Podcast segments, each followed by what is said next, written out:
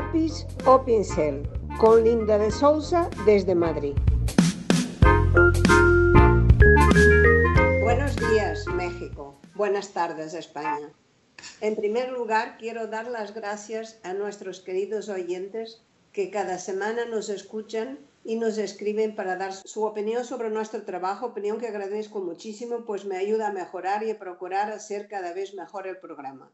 Espero que también este sea del interés de la mayoría. Empezamos nuestro programa, como siempre, dedicado a buscar soluciones para mejorar la vida de los artistas plásticos. La reunión es por Skype, dado que todos estamos confinados a causa del COVID-19, no estando siquiera en el mismo continente. En esta ocasión vamos a presentar a tres magníficos escultores que se distinguen por su larga trayectoria artística y su solidaridad. Os presento primeramente a Lian Katsuki Buenas tardes, Lian. Bienvenida a Lápiz o Pincel, que en este caso podríamos decir sin ser. ¿Cómo estás? Bien, ¿y tú cómo te encuentras? Aquí confinada como tú. Bueno, vamos tirando. Ahora presentamos que desde Rockless está con nosotros Rafael Picón, que está en Estados Unidos, cerca de la NASA. Buenos días, Rafael. Para ti son buenos días. Bienvenido, a Radio Gilal en México. ¿Cómo te encuentras? Pues me encuentro muy bien, también confinado, pero sin fin. No tengo, aunque esté confinado. Ah, me encanta el programa este, eh, lo he oído varias veces y es una verdadera maravilla para poder unir a todos esos grandes genios que hay por todo alrededor del mundo muchas gracias. Aquí, ahora mismo en, en, Florida. Bueno, luego ya nos contarás. Que ahora presentar y lo ya has saludado. Voy a presentar a, Antonia Dávalos. Buenas tardes y bienvenida, Antonia. Un placer en nuestro programa. Dinos cómo te encuentras. Buenas tardes, buenas tardes a todos y buenos días a los del otro hemisferio. Me encuentro perfectamente, también confinada, por supuesto. Muy bien, pues aquí estamos, ya os he presentado los tres que he presentado y voy a profundizar más en la presentación de su trabajo. Empiezo con Ian Kazuki, nacida en Brasil, en Entre Ríos, Bahía, formada por la Escuela de Bellas Artes de Salvador da Bahía, Brasil, y las de París y Toulouse, Francia, también prestó sus servicios a importantes diseñadores, entre ellos el francés Pierre Cardin, convirtiéndose en una consagrada escultora y diseñadora de joyas. Galardonada con importantes premios, entre los que destaco los que ganó en Brasil en 1978, el primer premio Plastic Art Salon FUMSISA, con, con el proyecto Nosotros y los Nudos en Bahía, y en 1982 el premio de Virs Diamond de, joyas en Río de Janeiro. Ya en España gana en 2013 el segundo premio pendientes de la tercera edición Trofeo Perlas de Tahití. En 2005 el primer premio categoría conjuntos de la cuarta edición Trofeo Perlas de Tahití.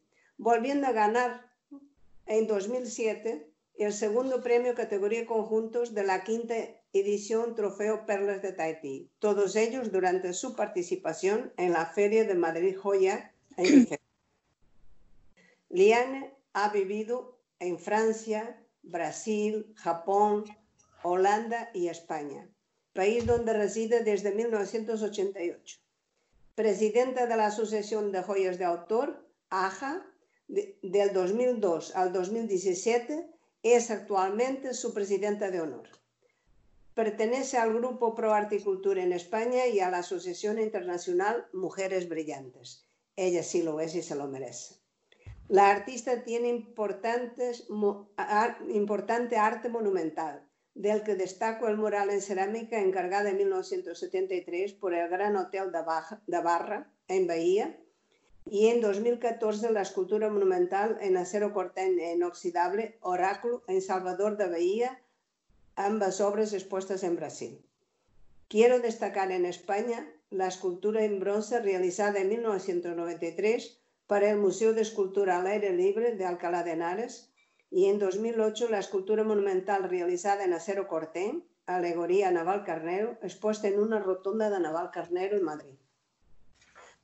Su exposición en 2016 en el Torreón de los Guzmanes de Ávila, Diálogo entre la joya y la escultura, le dio un gran prestigio, llegando a decir la crítica. Ella es una artista de alta gama o alto standing, como prefieran, una mujer llena de ingenio y sensibilidad. Esto llegaron a publicar, llegó a ser publicado. Su obra se encuentra expuesta en museos internacionales, haciendo parte de importantes colecciones privadas en varios países del mundo. Espero que estas pinceladas del perfil de una mujer con larga trayectoria profesional hayan llegado para conocerla un poco más y paso a hacerle las dos preguntas que suelo hacer a todos los artistas que vienen para ayudarnos a encontrar la forma de salir de la crisis traída a todo el mundo por el COVID-19.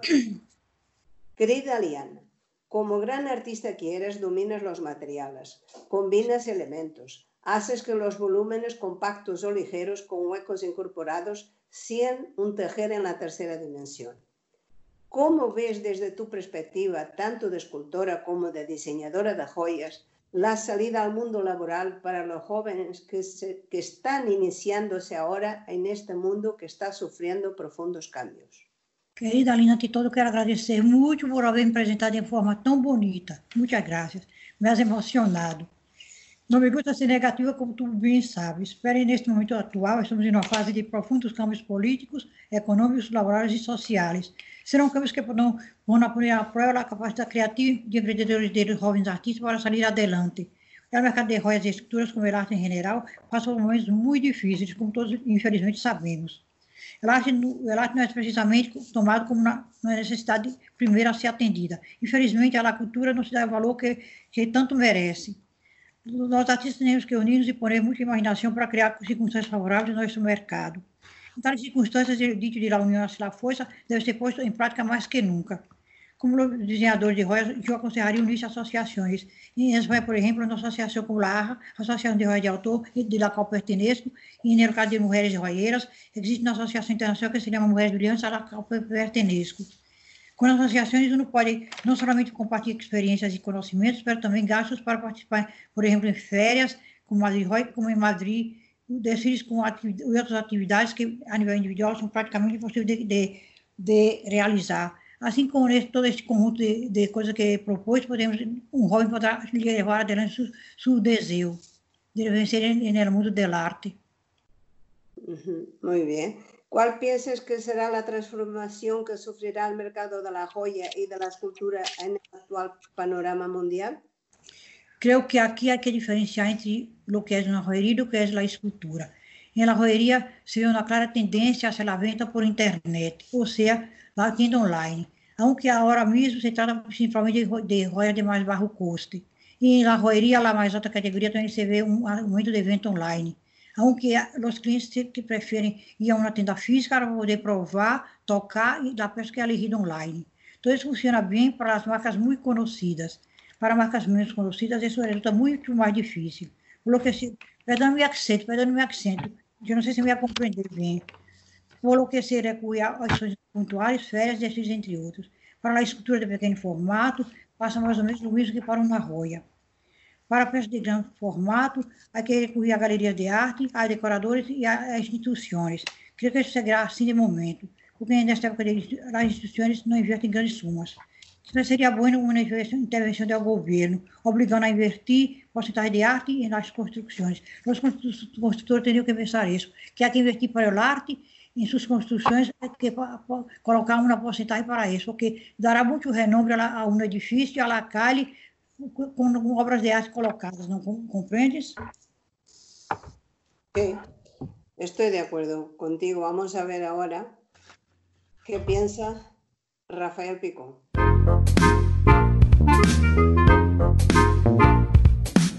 Nace en 1954 en la Sierra de Aracena, Huelva, Andalucía, ya desde pequeño se veía su pasión por el arte y la escultura.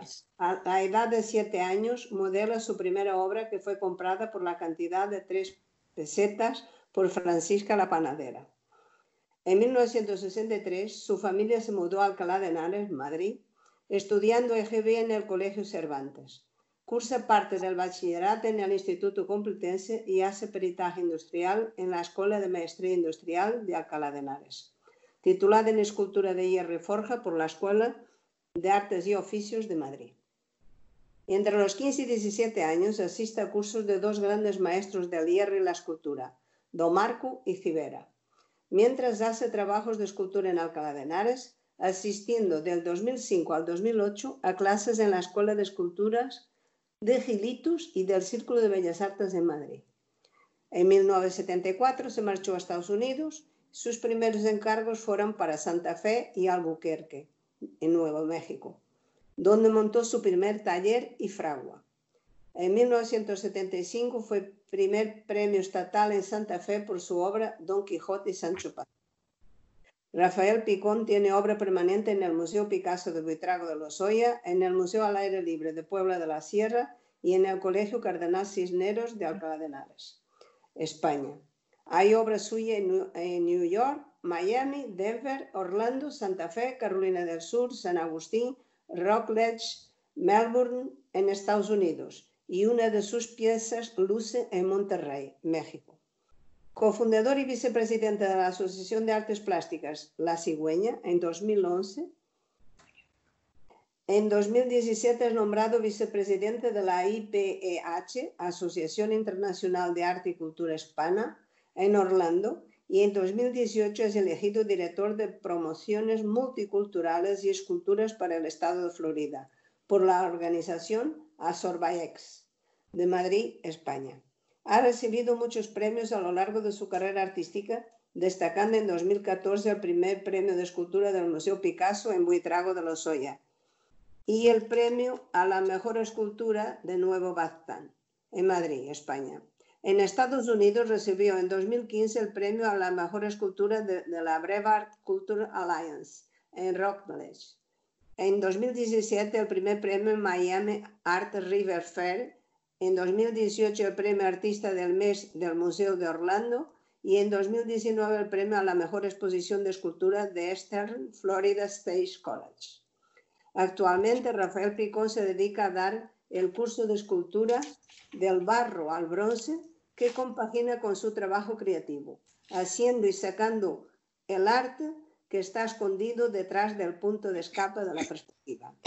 Querido Rafael, también quiero saber tu opinión. ¿Cómo será vuestra profesión después del COVID-19, que tantos cambios está produciendo en nuestra sociedad? ¿Sucede en Estados Unidos lo mismo que en España? Pues Linda, sí, en, estos momentos yo por lo menos, gracias a Dios, tengo entre manos una escultura que la acabé la semana pasada, que bueno, es, en realidad es una escultura para una tienda eh, que venden productos para las, los talleres de carrocería de los coches, donde pintan y tienen lijas y pinturas de esas. Es una, es una pistola enorme, es una pistola de pintar enorme para ponerla afuera de, del, de la tienda esta donde venden estas cosas. Mide 17 pies de altura, pues unos 5 metros y pico. Y bueno, eso, ese, ese proyecto está acabado.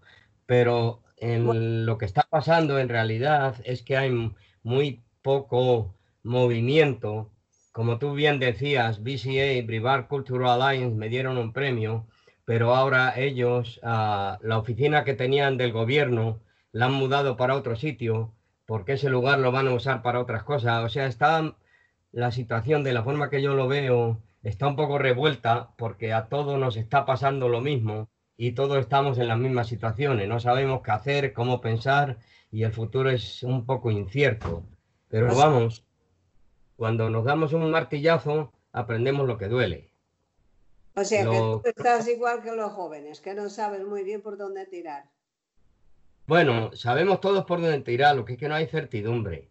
Todos sabemos que tenemos que seguir trabajando, que tenemos que seguir ah, ah, produciendo arte, que por lo menos eh, lo, mejor que nos puede pasar a, los artistas es eh, que vamos a diseñar cosas nuevas porque el estado mental ha cambiado. Entonces, eh, de esto va a salir todo, todo lo que salga de aquí va a ser bueno.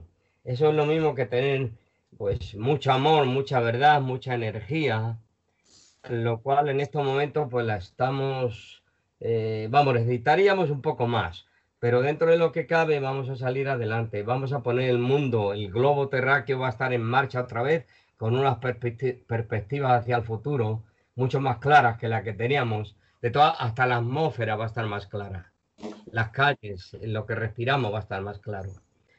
Eh, pero como tú dices, lo de la escultura ah, o el arte que se pueda poner en marcha está, mm, lo veo un poco, no complicado, pero sí delicado hasta que se arranque otra vez los motores de la economía. Por ejemplo, uh, Bruce y Terry, eh, estas dos personas son artistas, pero abrieron una galería el año pasado en octubre, noviembre, en Merritt Island. Es una ciudad que está entre donde yo vivo y la NASA, a unos 6-8 millas de aquí. Una maravilla de, una maravilla de galería, un edificio enorme eh, con dos pisos, tenían esculturas abajo, en todo el sector de abajo, eh, cuadros, joyería, cerámica, muchos otros eh, tipos de arte en la parte superior. Y en la parte de abajo se organizaban ah, eventos, venían músicos, ah, había cosas para comer, venían eh, eh, poetas, vamos, que había, todos los viernes hacíamos una reunión de, de 150 a 200 personas. Pues todo eso se vino abajo cuando empezaron a prohibir a cerrar los negocios y a cerrar los negocios sobre todo donde, donde se juntan pues un montón de gente, hay que tener cuidado, o sea, lo cerraron.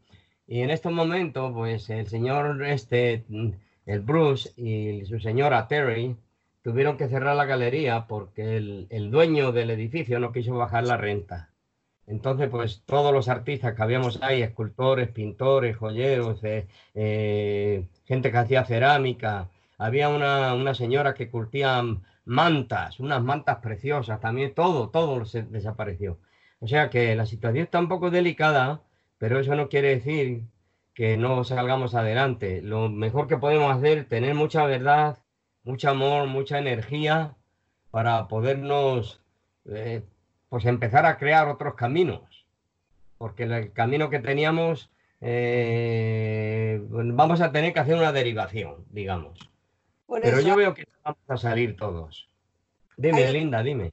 Hay otra pregunta muy importante. Dada que para vuestro trabajo es necesario, aparte de un amplio estudio, es necesaria la fundición, ¿qué aconsejas a los jóvenes escultores? ¿Que monten su estudio y lleven sus obras a fundir a una empresa especializada o que monten la suya propia, como tú? Pues mm, yo le aconsejaría a todo el mundo, no tanto solamente en el arte, sino los emprendedores, que pusieran sus propios talleres, eh, a los artistas que hagan bronce, eh, su propia fundición. Eh, yo te digo una cosa, Linda, en Santa Fe tuve mi primer taller de esculturas y, fragua, pero nunca pude tener una fundición. Iba a fundir a Tsunami, a mí a Sidoni, perdón, no es Tsunami, se llama Sidoni, una compañía enorme que está en, a las afueras de Santa Fe, le funde a artistas de todo el mundo y tienen, tienen a lo mejor pues eh, quizás un kilómetro cuadrado de esculturas afuera. Eh, hace el año pasado hicieron un caballo para México de treinta y tantos ah, pies de alto, pues unos 10 metros de, de, alto. Y lo llevaron, no, no me acuerdo exactamente a qué ciudad, pero lo llevaron para México, lo fundieron ahí. En otras palabras, yo ahora tengo mi propia fundición, aunque no es una fundición industrial, es una fundición para artistas. Le he fundido a varios artistas aquí y es algo buenísimo, eh, no solamente porque puedes disponer de, de tus talleres y, tu forma de, fabricarlo y, y, modelar lo que estás haciendo, porque lo tienes todo, todo, todo, todo junto y puedes trabajar 10, 12, 14 horas al día hasta que te canse o hay días que no quieras trabajar, pues no trabajas. Pero lo que pasa en las fundiciones, que Antonia lo sabe muy bien también, y Liane y todos, ah, que no tengan fundición, pues ah, el artista hace la pieza, ah, la lleva a la fundición y cuatro, cinco, seis meses, tres meses más tarde y después de seis, siete mil, diez mil euros, tres mil euros, lo que cueste, le entregan la pieza. Y el proceso de pasarlo de, del momento que modelas la pieza, que esa para yo le llamo la pieza maestra, pues luego después hay que hacer un molde de silicona, en el molde de silicona hay que hacer otro molde de cera, luego hay que hacer otro molde de sílica, y la cera hay que vaciarla, hay que vertir el bronce dentro de, del molde de sílica, luego romperlo, o sea, el proceso es complicado y largo y por eso cuesta tanto. Pero si, si vosotros jóvenes que estáis empezando tenéis la oportunidad de empezar vuestro propio tallercito poco a poco, es lo mejor que se puede hacer. Tenéis absoluto control de vuestro futuro, sin contar con nadie y mucho más barato. Y, y, la forma de, de poder intercambiar mm, las obras de arte, porque a veces empiezas con un gato y sale un conejo. Muy bien te pones a hacer un león y empieza a modelarse un tigre, de bueno, pues le continúa al tigre. Es lo mismo que muchos, grandes escultores de mármol, que todos sabemos que hay piezas de mármol, un tocho enorme de mármol, a lo mejor de dos metros por un metro, algo así, pues ves que está saliendo el relieve de la cara de lo que quiere proyectar el, el maestro, y de repente lo ha parado y ha dejado pues media mano sacada y la cara, un poco del, del hombro y tal, porque se ha dado cuenta que la piedra no es suficiente grande para las proporciones que empezó a hacer. Entonces abandona la obra y lo deja como está. Mucha gente que no lo entiende dice, no, es que lo hizo así a propósito. No, a propósito esa cosa es raro, muy raro hacerlas. Ha pasado así y así ha quedado. De todas formas, la, la obra de arte está formada y la pieza maestra está hecha. Pero vamos, que lo que me refiero al tener taller propio, fundición propia y, todo eso es buenísimo para los jóvenes que están empezando y para cualquiera, para cualquier escultor que no tenga su propio taller, yo les aconsejaría en el alma que empezaran a poner su propio tallercito y, la diferencia será enorme, enorme. Muy bien, gracias por tu opinión.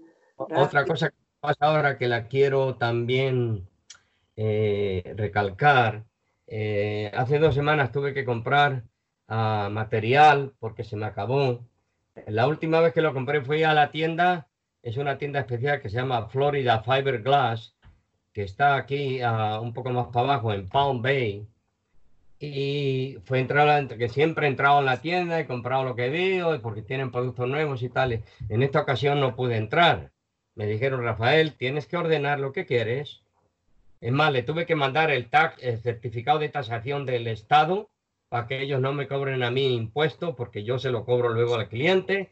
Entonces tenemos un, certificado del Estado que nos da la posibilidad de no, no pagar ah, impuestos, tasaciones, cuando compras un producto, si acaso lo vas a usar para una obra de arte y volverlo a revender, porque cuando se revende le cobras tasación al cliente. Entonces, para que el pueblo no pague tasación dos veces, te dan estos certificados. Pues si no te importa, profundizamos más en ello cuando ya estemos hablando ah, todo en conjunto. Ahora, de momento, era la, que, que me contestaras a las preguntas para, para, los jóvenes y creo que ya has contestado. Que tú prefieres que cada uno tenga su estudio y su fundición. Pero lo que quiero decir, Linda, que para ordenar ahora es muy complicado también con el efecto que tenemos en el coronavirus. En la tienda no pude entrar, tuve que ordenar en línea. Insisto, que, eso lo hagamos después. Por favor, déjame presentar a Antonia Dávalos. Gracias. Antonia Dávalos nace en Molina de Segura, Murcia, en 1966 se licencia en enfermería, estudia en el Estudio de Bellas Artes de Murcia la especialidad de dibujo en el año 1970. Hace varios cursos sobre técnicas con grandes profesionales y maestros, pintura clásica con Antonio López y Ramón Gaya y pintura abstracta con el profesor Bar Nuevo, acuarela con Jaime Galdiano, escultura con Alejandro Varas, modelado con Gaby, grabado con Ricardo Orcajada, xilografía con Alejandro Herranz, estudiando restauración y sumie, técnica japonesa de dibujo, en la Escuela de Restauración de Alcalá de Henares. Su obra puede verse en el Museo al Aire Libre de Puebla de la Sierra y el Museo Picasso de Vitraga de los Hoy en Madrid. En el Museo Maite Espina del Arte Contemporáneo de Marmolejo, Jaén, España. El Museo Galivari en Laponia, Suecia. Su obra se encuentra en importantes colecciones privadas. Ha recibido varios premios en pintura y escultura, destacando los del Corte Inglés de Murcia en los años 81 y 82, recibiendo en el 83 el primer premio dedicado a la mujer de Galerías Preciados en Murcia. En 1999 es premiada en la Quincena Artística de Murcia por su trayectoria artística y en la Feria del Toro de Valladolid fue premio al mejor lance taurino del año 2000. Ya en Madrid, en 2001, en el homenaje a la mujer de Artemix, recibe el primer premio de escultura y el premio de primavera del Real Jardín Botánico a la mejor fuente ornamental con agua y luces. En 2008, primer premio de escultura de Nuevo Baztán y en 2012 el premio de escultura de Puebla de la Sierra en Madrid. Es encargada por varias instituciones de diseñar sus premios y trofeos, realizándolos realizando los de Animadrid año, en el año 2000, los de Dalos de Oro, Plata y Bronce para los costureros murcianos año 2002 y el premio de la Cámara de Comercio de Murcia en el año 2005. En los años 2004 y 2007 también ilustra y dibuja la portada de los cuentos infantiles de la escritora Carmen Montero, que es murciana. Fundadora y presidenta de la Asociación de Artistas Plásticos La Cigüeña, fundada en el año 2011. Con este grupo inició la exposición Un escaparato para el Quijote en Alcalá de Henares, cuyos capítulos fueron diseñados por cada uno de los miembros del grupo y montada en todos los escaparates de la calle Mayor de Alcalá de Henares en 2012.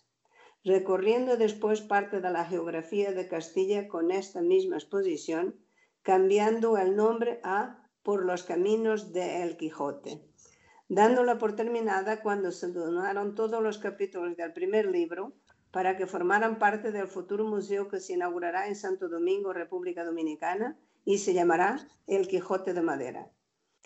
Esta exposición fue conocida como El Quijote Viaja a Santo Domingo. Querida Antonia, Tú que con tanta facilidad cambias de material, trabajando el hierro, la madera, modelas el barro, utilizas el por spam para fundirlo en bronce, esculpiendo todo tipo de piedras, desde el mármol al lapislazo. En fin, que la técnica de la profesión no tiene secretos para ti. ¿Qué aconsejarías hacer a los que nos están oyendo y que quieren ser escultores para poder vivir de la escultura? Pues muy fácil. Lo primero, tuvieran constancia. Eso es lo primordial, constancia y mucho trabajo. Lo segundo, ir reciclando materiales con los que al trabajarlos puedes vender para conseguir nuevos materiales. Tercero, humildad y creatividad. Nunca copiar. La imaginación es la esencia del arte. La autosuficiencia si no tienes autosuficiencia te cuesta muy, muy caro, lo que quiere decir que tú tienes que aprender pues, a muchas cosas para ser autosuficiente, no depender de terceras personas, porque eso encarece mucho. Y ahí está, pues, yo eso es lo que le aconsejo, que tengan constancia y humildad. Muy bien. Todos sabemos que los escultores lo tienen más difícil dado que el material que utilizan es costoso, lo que encarece el proceso creativo. ¿Tú qué les aconsejarías a los futuros artistas que se decanten por la escultura para abaratar los costes y que pudieran seguir creando, aunque más o menos ya sí. te has pronunciado? Sí, sí, no. Mm, sí, perdón. Sí, sí, sigue, sigue. No, no, quería decir lo mismo que he dicho ahora, que, que sean autosuficientes y que busquen primero que reciclen mm, madera, reciclen hierro, reciclen de todo para hacer sus propias eso. Eso es lo principal. Y luego después, pues mira, las galerías de, España ahora mismo están en crisis por la cosa del virus este tan maldito. Entonces, yo les aconsejo que se acerquen a las galerías online, que es el fruto, que es el futuro para vender arte. En tiempos de crisis, lo primero que se quita es lo superfluo. Y la escultura no es una cosa primordial, es secundario. Entonces, lo que hay que hacer es pues abaratar los costes de la promoción de esa producción que estás haciendo para luego poder venderlo porque lógicamente ahora hay que abaratar mucho las esculturas. Y ahí es donde yo les digo que pongan énfasis en eso, en tener una creación propia, no copiar, y luego eh, para abaratar todos los costes, pues eso, autosuficiencia y, creatividad. Bueno, lo que yo deduje de todo lo que habéis dicho es que es una profesión que tienen que prepararse para trabajar muchísimo, no pueden ser vagos, tienen que hacerse a la idea de que tienen que trabajar mucho, que tienen que invertir mucho tiempo en ese trabajo y que deben aprender todas las técnicas para poder ser, lo que, como decías, autosuficientes. Comentaros que hemos recibido varias preguntas de nuestros oyentes y os voy a pasar un par de ellas. La primera es, ¿qué han aportado o aportan los artistas a la sociedad? Y que si estáis de acuerdo con que en épocas difíciles hay que ayudar a los creativos. Podéis hablar cualquier uno, el que quiera. Vale, pues contesto yo. Yo creo que a la sociedad le aporta muchísima paz, mucha tranquilidad ver una escultura, ver una pintura, ver una obra de arte, siempre es una maravilla. Entonces, una persona que está ahora mismo abstraída en qué me va a pasar a mí, qué voy a hacer, qué va a pasar después, miras una obra de arte que te transmite tranquilidad y paz, eso es precioso. Y yo desde luego es lo que aporta mayormente, me aporta alegría, aporta tranquilidad, aporta paz y, mucha satisfacción. Y lo otro que estar ahora, perdona, Linda. Liane, a, a pedirte qué opinaras tú. Mira lo que esa persona que ha preguntado eso, yo quiero preguntar a esa persona, ¿qué ha traído Michelangelo para, para el mundo? ¿Qué ha traído Picasso para, para el universo? Contesta-me eso, yo pensaré en contestarte, porque estoy indignada, lo siento. Ya. Y Rafa, ¿tú qué dirías a esta persona que ha preguntado qué han aportado? Ella quiere saber qué es lo que se aporta. Pues eh, eh, todo, todo, Linda, todo, todo. Eh, con el arte puedes aportar amor, energía, belleza, sinceridad. El arte a veces puede ser una interrogación que te abre puertas Ah, detrás de las cortinas que tenemos enfrente de los ojos. Imagínate, pues, pues no sé, una década, solamente una, una década sin arte. ¿Qué haríamos sin arte? Por eso los que estamos en el arte, los que se van a emprender en el arte, los jóvenes que, que aman el arte, ánimo para seguir adelante. Si no hacemos arte, imagínate una década sin arte. El arte es la huella del ser humano a su paso por la tierra. Imagínate que una década sin teatro, sin música, sin escultura, sin pintura, sin, sin poemas, sin libros, sin dedicación a, enseñar a otros, porque eso es un arte también, sin escuela, pasaríamos, se produciría un lapso para, lo, para, el, para el futuro que no, que no dejaría nadie huella en la tierra. O sea, el arte es importantísimo. Esas personas que estáis entrando en este mundo, ánimo, ánimo, alegría, amor, verdadera energía y pa'lante, como decimos. Eso es lo que yo pienso de esto, porque verdaderamente el arte es algo eh, primordial y parte del ser humano. O sea, hay que proyectarlo, hay que ejecutarlo, hay que dejarlo. Hay que dejarlo. Como decía una canción de Maritrini, me parece, en España. Decía, y al final las obras quedan, la gente se va. Pero las obras hay que dejarlas. Tenemos esa responsabilidad que nos ha dado Dios para engendrar, crear y hacer. Así que fíjate la importancia que yo le veo al arte y yo sé que millones de personas pueden confesar conmigo en eso. Amor, verdad, energía y adelante. Vale, pues y una que me ha parecido muy interesante. ¿Cómo va a afectar psicológicamente a los jóvenes la nueva normalidad? En el supuesto de que hay un segundo rebrote en octubre, ¿cómo creéis que la población va a reaccionar? Bueno, pues va a reaccionar fatal porque ya nos habíamos acostumbrado un poquito a salir y ahora después si hubiera un, un, nuevo brote sería muy fatal para todo el mundo porque caeríamos en picado y lo primero que caeríamos seríamos los artistas, eso seguro, de cualquier clase, los artistas, porque yo conozco, tengo un familiar que está metida en la música y está ahora mismo, pues fíjate, sin trabajo, sin trabajo, porque vamos, tienen que vivir de eso y a ver que no, no, ni la música ni el arte de, de ninguna clase.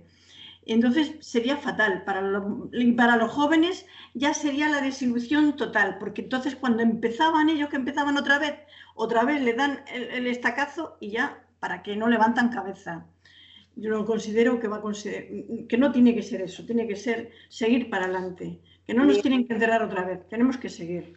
Liane, ¿tú qué opinas? espero que no ocurra eso porque será un desastre total para todos, tanto para el artista como para toda la humanidad. Infelizmente, que se ocurre, no sé qué vamos a poder hacer. Antonio lo ha dicho todo, será un desastre total. Rafa, ¿tú también estás de acuerdo que va a ser un desastre total o queremos frente al rebote y saldremos adelante? yo creo que, por ejemplo, mira, ahora mismo nuestra conversación sobre esto va a salir en Radio Gilal. Mira el milagro que se está... Está saliendo, estamos en directo. O, está saliendo, está en directo, sí. Ah, ah, Radio Gilal es, es, es una maravilla que tenemos porque está en México, vosotros estáis en España, yo estoy aquí en Florida, en Estados Unidos, y si hubiera otra persona, pues a lo mejor estaría en Argentina, Brasil, Francia, eh, depende, porque esto puede ser algo grandioso. O sea, yo lo veo muy negativo, el dolor que está sufriendo mucha gente de no poder pagar sus, sus alquileres, electricidad, para darle sobre todo esas madres y padres que tienen niños pequeños que no los pueden alimentar y todas esas cosas pero eso es un, es un dolor y, un problema ah, físico, digamos, que se puede arreglar según los gobiernos vayan poniendo uh, infraestructuras para que todo esto vuelva a levantarse. Pero del otro lado, lo veo muy positivo porque eh, todo, de todo mal sale un bien, porque el, el, bien siempre prevalece al mal. Y de esto que creemos que está mal y está mal lo que nos ha pasado y nos está pasando es algo horrible, eh, podemos sacar muchas cosas, una, otras buenas ideas, otras formas de perfilar las cosas, otras formas de, del artista mm, eh, darse un vuelco al alma y presentar el arte de otra forma, tales como los músicos, eh, la danza artística, el teatro, vamos, en cualquier mm, proyecto y división del arte, puedes proyectar lo que nos está pasando, algo positivo y verdaderamente maravilloso. Yo a veces me parto la cabeza diciendo, Dios mío de mi vida, dame fuerzas para salir de esta y, y ilumíname el camino que lo andaré yo solo. Tú estás, de, acuerdo, estás de ¿Eh? acuerdo con el, que estás de acuerdo con el refrán de que no hay mal que por bien no venga. Muy de acuerdo, muy de acuerdo. Eh, en estos momentos podemos, podemos aplicar ese refrán para que nos dé un poco de fuerza y, seguir adelante con, con este problemón, porque en realidad es un, problemón. Un problemón. Eh, de todas formas, yo pienso que se, puede reciclar. Aquí en esta cosa nos tenemos que reciclar los ah, Ahora, Antonia, un tema muy importante, Antonia, el reciclaje. Yo reciclo muchísimo. Cualquier caso de... Reciclarse personalmente, reciclarse el artista, reciclarse para poder eh, seguir por esa línea que ahora nos han puesto, han venido esta, esta crisis, pues lo que tenemos es que reciclarnos y ver qué, ahora mismo, qué, qué, nos pasa, qué nos estamos haciendo, qué desea el pueblo. Entonces a ese pueblo le tenemos que dar lo que quiere.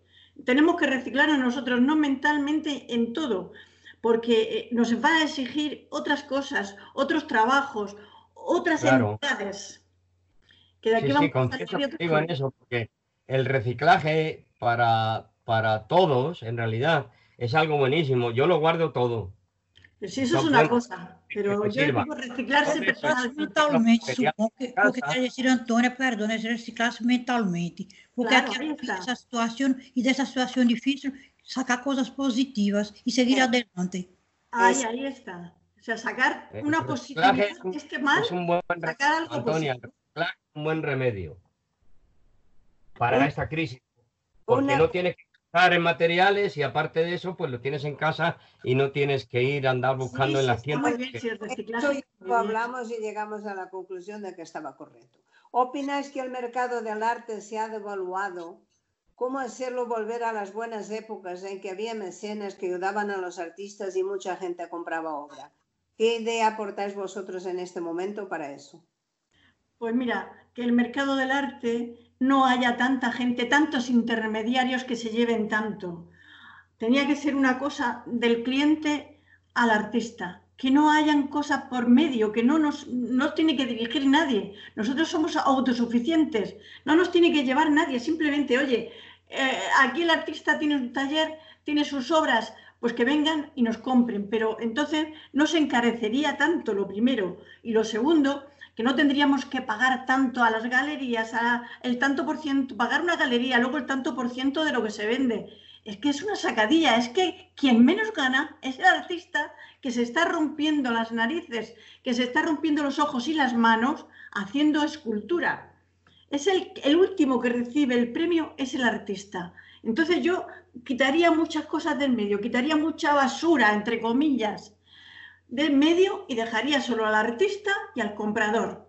Eso es mi, cosa. Y luego, pues eso, si es que las galerías no nos ponen las cosas bien, pues mira, las galerías online, ¿qué vamos a hacer? Es en la época de, Internet, pues sale por el aire. Liane, ¿tú cómo lo ves? Tú sí has sido buen galerista y, ha. Perdón interrompido, Tony tiene mucha razón en muchas cosas, pero es una ilusión que yo no sé si lograremos alcanzar, porque el artista siempre depende de, de los galeristas, cada uno en su sector. Y será muy complicado, pero es verdad que un galerista explota mucho a los artistas, pero no podemos pasar como vamos a hacer sin ellos. Dímelo tú, que sabes muy bien de la historia. Claro. Bueno, yo pienso que lo, los galeristas hoy en día, eh, la, el artista se siente explotado por los galeristas porque no se vende. Se vende muy poco y entonces uno ya para poder exponer tiene que pagar. Antes se daba una comisión y todo el mundo quedaba contento. Ahora eso es muy difícil. Porque Pero sabes una cosa, Liane, o sea, Linda, pasa lo siguiente, que si ellos se movieran un poquito más, hicieran promoción de esa obra que tienen expuesta allí en su galería, se vendería más. Pero amigo, como le pagamos, ya tiene, sus, ya tiene todo cubierto, todos sus gastos y todas sus ganancias las tienen cubiertas. No se mueven. Entonces viven a costa de los artistas. Eso es lo que yo critico. Necesitamos a los galeristas, pero que no sean tan usureros, hombre. No, es que hay muchos galeristas que no son galeristas, sino artistas que se han metido a galeristas. Eso también. Entonces, eh, ya es distinto, porque hay galeristas que realmente hacen honor a su profesión y luchan por vender los trabajos de los artistas. Es verdad. Aunque yo tenga muchísimos contactos para trabajar y vender sola, no es fácil. Y no, no es fácil. Necesitamos de un, de un intermediario que nos ayude a vender nuestros trabajos. Además, yo no, sé, no soy buena vendedora, hay que saberlo. Soy muy directa y muy exigente. Es verdad. Pero eso se aprende, Liane, se aprende a, vender. Una vez que tú haces tu trabajo... Lo dudo, Antonio, lo dudo. Hay que nacer con eso. Yo no soy buena para eso. Soy buena para crear y producir, pero para vender soy negativa. Pero vamos a ver, ¿quién conoce mejor la obra que el artista? Tu obra no la conoce nada más que el artista. Pero yo no sé regatear, no sé regatear como un cliente. Yo sé decir, aquí está y se acabó. Yo estoy de acuerdo con Liane porque yo, por ejemplo, mi marido que también es artista, yo su obra la vendo tranquilamente, no me cuesta nada, no me cuesta nada decir que está bien hecho, explicar y todo, pero la mía no, o se vende sola o yo no la vendo. Ahí está. Me, da vergüenza. A mí también, está vendiendo a mí maravillosa soy, que bien lo he hecho, ¿no? Tiene que, la obra, para la mía, tiene que llegar, eh, la persona se enamora y la compre, punto. No se la voy a, vender nunca. Pues Nay, mejor que tú no conoce tu obra nadie. Y tú sabes muy bien, tú, la de tu marido la, conoces muy bien porque, porque es tu marido y vives con él, pero realmente quien conoce la obra es el creador y sabe muy bien lo que ha hecho. No tiene por qué interpretar esos sesudos periodistas que te ponen. Es que aquí estaba pensando. En... No, señor, ¿qué estabas pensando? Tú has hecho un modelo y de ese modelo tú has querido expresar para que la gente vea lo que tú expresas. Tú le tienes que dar a la gente la expresión esa. Y esa expresión es la que tú tienes que darle a la gente para que lo entienda no hay más. Pero infelizmente, el mundo comercial no es solamente eso, es solamente esta poesía que estás contando. Hay que saber regatear, hay que saber vender su trabajo. Yo no sé vender lo mío. Exactamente, necesitamos un vendedor. Una obra de arte, una vez terminada, se ha transformado en algo para vender. Y necesitamos un vendedor. Así de sí. claro. Sí que necesitamos un vendedor, estamos de acuerdo. Pero un galerista es un intermediario que pone su galería y le pagamos la galería y el tanto por ciento de la venta. Un galerista es como un gran almacén que vende vestidos que, que crean otros. O sea, es, Antonio, exactamente. exactamente. especializada en vender obras de arte. Punto. Pero el que vende vestidos que hace otro no le cobra por, la, por tenerlo expuesto al vestido. Y en el corte inglés, todas las marcas pagan, las, la- pagan su espacio para tener ahí los vestidos expuestos. O sea que sí, sí se, sí se cobra. Bueno, pues yo considero que, que- que estamos trabajando muchísimo. No todos los galeristas cobran. Yo tengo un galerista que está en México, precisamente, de la Galería de López y Sasa, en Querétaro, y él no cobra por tener la obra expuesta, cobra una comisión cuando se vende. Ahí está, eso es lo bueno. Entonces Es se vendería con más agilidad. Los galeristas, los que te- les gusta tu Claro. obra, la llevan y te la venden. Ahí está. Y además eso tendría una parte buena también, y es que tú vas a una galería porque al galerista sabe que va a venderlo y entonces te la coge. Y esa satisfacción no la puedes tener con un galerista que te cobra por tener la obra y si la vende, que muchas veces no la vende porque no se preocupa de eso, El 99,9% de las veces no vende, porque se No. va alguien y compra es porque es amigo tuyo y te va a comprar algo. ahí está. Y estamos saqueando y, y vilpeando a nuestros amigos para que nos compren. Nada más. Ahora, Antônio, eu tenho um princípio moral de não trabalhar com galeristas que me cobram com antelação. Se vende encantada de la vida, le dou a comissão. E senão, não, não quero saber de tratos com ele. Pues eso, es- eso eh, poco, poco, pocos hay que lo hacen, ¿eh? Ou Porque Rafa, verdaderamente todos los galeristas, ellos quieren tener primero sujeto su jornal y después si se vende su tanto por ciento. Y además un tanto por ciento algunas veces muy elevado. Sí. Rafa, eso- ¿cómo pasa en Estados Unidos? ¿Es? Pues ah, yo estoy muy callado escuchando lo que estáis dialogando y discutiendo, que discutir no es pelear, sino discutir No. un tema. Y vamos, eh, no- galerías. ¿Qué, qué haríamos sin las galerías? nada. Nada. Nada, Entonces, mm, eh, sí, es lo mismo que eh, si el fabricante de zapatos. El fabricante de zapatos se lo vende a un distribuidor. El distribuidor tiene el almacén. El almacén lo distribuye a las tiendas. Las tiendas se lo vende al, al, al- al que necesite unos zapatos. Entonces hay un, hay un, hay una cadena de enlace entre unos y otros para poder llegar eh, del, del artista y, y productor de la obra al comprador. Lo que sí veo es que las galerías, lo único que deberían de hacer, como todos ahora, eh, los únicos que no se bajan los sueldos son los políticos. Pero las galerías sí deberían de cobrar muchísimo menos en estos momentos, porque no todas las galerías cobran. Yo he hecho ah, exposiciones en el Museo de Orlando. Una vez me dieron el primer premio y el premio era que te dejaban poner tus esculturas durante un mes en la galería del museo, gratis. Gratis, completamente gratis. Y se vendieron un montón de obras y el museo no cobra nada por eso. Pero también hay otra entrada de dinero. Tenemos que tener en cuenta que las galerías pues tienen que pagar rentas, tienen que pagar seguros, tienen que pagar electricidad, publicidad. Todos tenemos. Lo difícil de esto es equilibrarlo.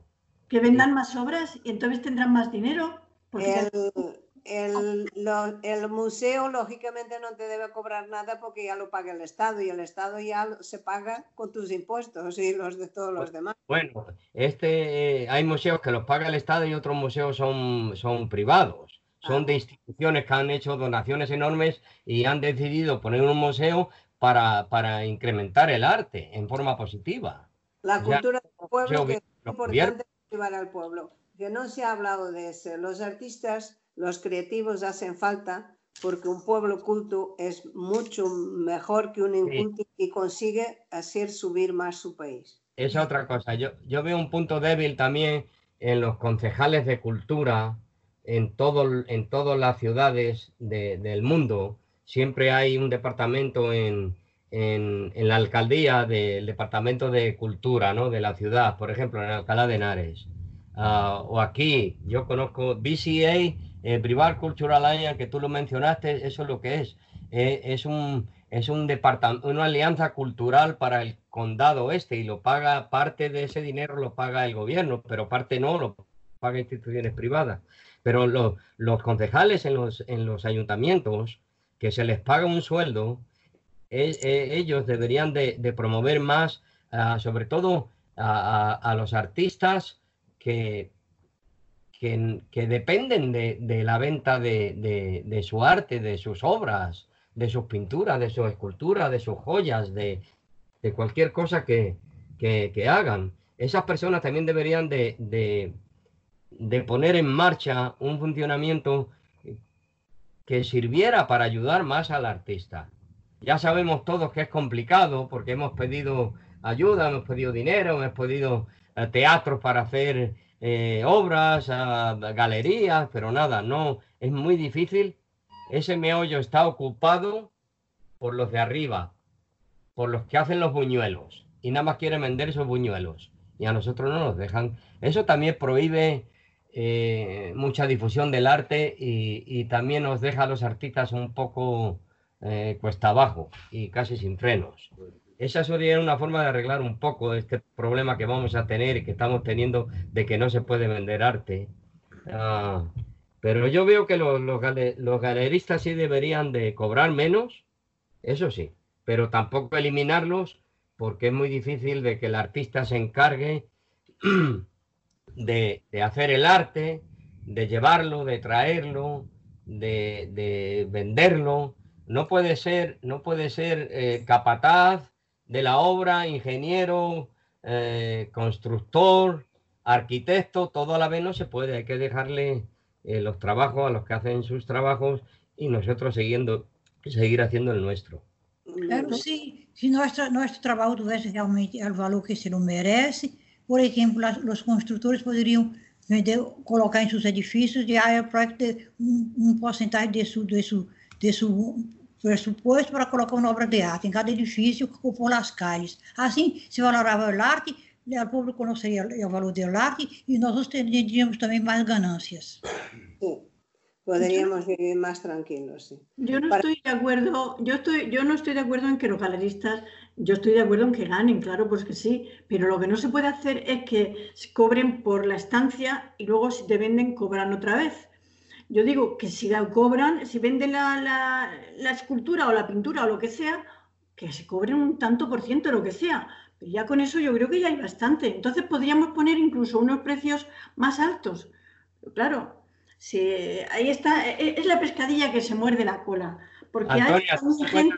un momento muy difícil vender arte porque la gente, la mayoría, que compraban obras de 100 euros, 200, 300, cosas para hacer regalos, cosas así, pues en estos momentos tienen que llevar garbanzos a la mesa antes de comprar arte. O sea, está delicada la situación, está delicada. Y en México, goles. Por cierto, que México produce casi todos los garbanzos de España. Pero en este momento, como os digo, eh, está la situación un poco complicada de vender. Por esa sencilla razón, la, gente lo, lo piensa dos veces antes de comprar una obra de arte por esas sencillas razones. Están preocupados de, de poder un plato de garbanzo a la mesa. Bueno, para finalizar, ¿qué consejo daríais vosotros a los jóvenes que están ahora terminando sus carreras y no solo de bellas artes y se encuentran con esta nueva normalidad? Pues mira, simplemente perseverar y estar ahí a lo que salga, no cerrarse solo y exclusivamente en trabajar en aquello que han estudiado o que han hecho. Hay que tener un abanico de posibilidades, porque verdaderamente eh, no puedes a lo mejor en la carrera, en lo que has hecho, no puedes trabajar porque no, no hay trabajo ahora. Entonces, pues engancharte a lo que sea hasta que tú puedas y tengas un dinero y entonces puedes hacerte pues cursos, másters y cosas así. Pero es lo único que ahora mismo se puede hacer. ¿Qué se le va a decir a un joven que se ve con, con toda una carrera terminada y sin un trabajo? Desesperante. Eso es desesperante para los jóvenes, que se tienen que quedar en casa con los padres porque no tienen posibilidad de, estar viviendo solos. No se pueden ir de casa. Bueno, decir lo que yo he dicho, que unirse porque la unión es la fuerza y solo no se va a poder llevar adelante una vida. Hay que saber unir y disfrutar la posibilidad que uno y el otro le puede ofrecer. Sí, yo ahora participo de un Navel Arte, que es un estudio que nos deja varios pequeños estudios a artistas y, y estamos individuales y claro, así se nos abaratan los costes y podemos compartir experiencias y eso viene bien. Yo estoy de acuerdo que hay que unirse, hay que tener fuerza, no olvida, sabemos que estamos en un momento muy malo, pero malo para todos, no solo para los artistas. Eso es. Malo para todo el mundo y eh, hacer lo posible por pasar. Y es difícil, teniendo las circunstancias que se tiene, si uno ya no gana ni para montar un estudio, puede estar pagando másters lo que hay que intentar es que los másters se los pague el Estado. Y es una forma de ayudar a los jóvenes a formarse y de hecho hay algunos másters que a los que vale, que tienen buenas notas, se los dan gratis y me parece extraordinario eso. Eso sería ideal, eh, pero es un surrealismo que estamos deseando que nunca, nunca llega. Claro. Lo que pasa es que, mira, los máster no tenían que existir y antes no existían. Y te voy a decir por qué. Porque a partir de hacer el plan Bolonia, las carreras se han quitado años. Antes era, por ejemplo, lo que más conozco, químicas, que eran cinco años, ahora han dejado en cuatro o en tres, no sé exactamente. ¿Qué pasa? Que salen con todo ahí, que no saben qué hacer, porque está todo, no saben, no saben química, no saben nada. Entonces, ¿qué pasa? Que luego les dice, bueno, hasta aquí hemos llegado, ahora ustedes búsquense la vida haciendo un máster. Eso es lo que no tenía que existir, porque nunca ha existido. Siempre se ha preparado al alumno en cualquier sitio en las carreras y no fuera en los máster. Eso es una sacadilla de perras que nunca ha tenido que existir. Para mí no, no tenía que existir. No, la verdad es que es una forma de cobrar a la gente los estudios que antes eran gratuitos. Y en vez de darles una carrera de cinco años que, pagaba el Estado, se pagaba más barato, pues se le da de tres años y se le encarece pagando los másters. Y no saben, cuando salen no saben nada. para aprender tienen que hacer el máster después. No saben nada, no. Les falta preparación y tienen... Claro, saben lo más básico. Falta dos años de estudio. Claro, que le falta, le falta el estudio final, que es lo donde se da todo. Pero claro, quieren resumir una carrera de cinco o de seis años en tres. Eso es imposible, no se le puede dar todo el material que necesita para salir bien preparado. Entonces dice, Ale, ahora búscate tú la vida haciéndote un máster y paga un máster al precio de oro, porque los máster, los másteres están carísimos. Yo no creo que los másteres son necesarios y tan importantes porque cuando tienes un máster o tienes un título, de cualquier clase de título, tienes que salir de la universidad con el papel ese que dice que eres arquitecto, por ejemplo, y tienes que ir a una firma de arquitectura que te den trabajo. Eh, es más fácil conseguir trabajo, pero no porque tienes un máster o tienes un título vas a tener la vida garantizada. Hay que trabajar muy duro, muy, muy, muy duro. Y, lo mejor me acuerdo que mi padre me decía, tú eres discípulo de todo y maestro de nada. Y hoy en día creo que soy maestro de todo y discípulo de nada, ni de nadie, porque me he forjado mis propios, mm, mis propios títulos, a mi orden y forma de hacerlo. Ah, lo más importante es ir a la universidad, agarrar un título, si eso es lo que ves, que cuando salgas de ahí te tienes que poner a trabajar que ninguno piense que porque ha ido a la universidad y tenga un título, tiene la vida hecha, porque recibe de los demás. Es más, eh, una cosa que es increíble lo que pasa, eh, cuando ves lo invisible, puedes hacer lo imposible.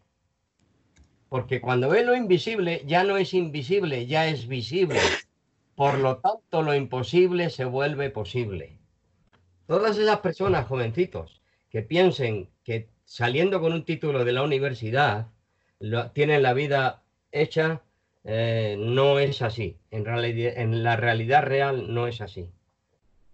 Así que a, trabajar, porque hay mucha gente que pueden trabajar sin necesidad de, de, una universidad y salían trampados cuando salgan de las universidades, salen debiendo mucho dinero, salen sin rumbo. Bueno, eso es en América y hay que pagarse los estudios. Aquí en- no tienen en por qué España salir también. pagados. Es así, hay que pagarse, pero felizmente en España y en otros países no es así. No es así porque aquí tenemos, afortunadamente, la universidad es gratis. Por ejemplo, Por- Vamos, porque tienen que pagar un pequeño, in- nada, una pequeña cosa para, para de, de la Una- matrícula, pero lo demás no cuesta tanto. en España. Es que en Cuba un taxista es ingeniero, porque la educación ¿Verdad? supone Muy estar- culto, un, un ingeniero. En Cuba no he visto ningún taxista ingeniero. Pero Ya. vamos, Pero espera, ¿de qué sirve? ¿De qué sirve en el tiempo que. En Cuba no hay nada que ingenierizar, por ejemplo. No se puede.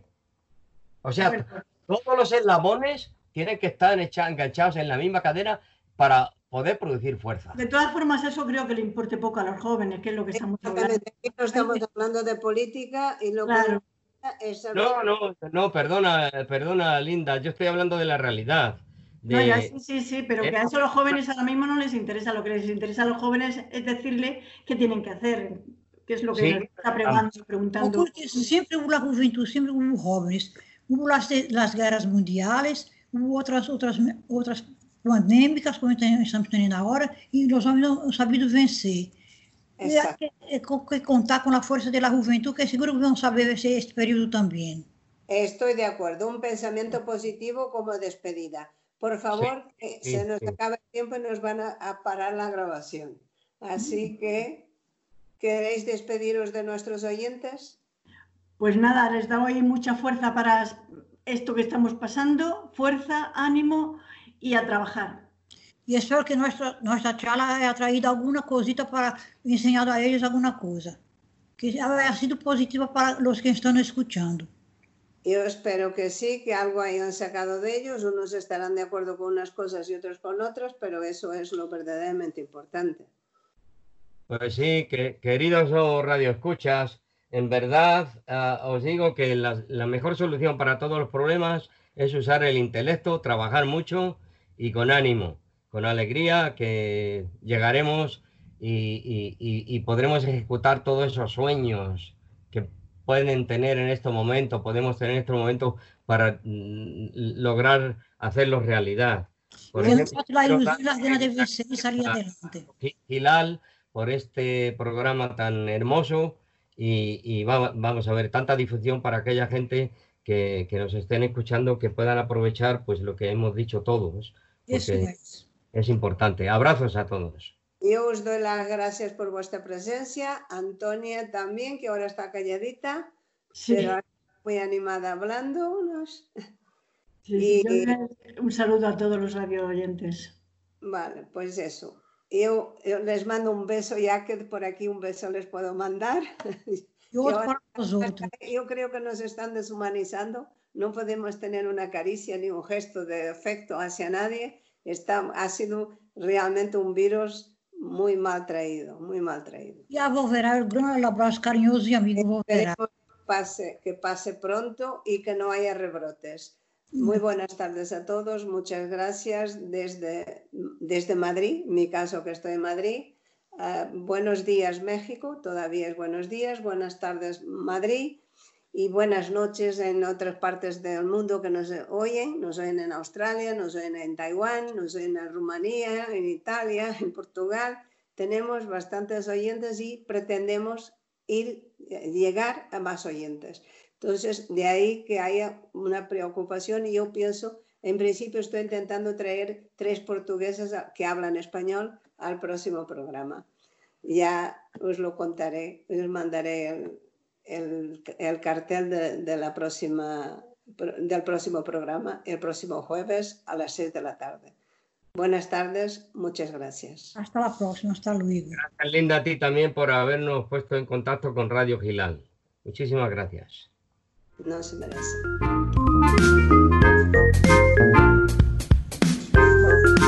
Radio Gilal, programa a lápiz o pincel, emitido desde México. Muy buenos días.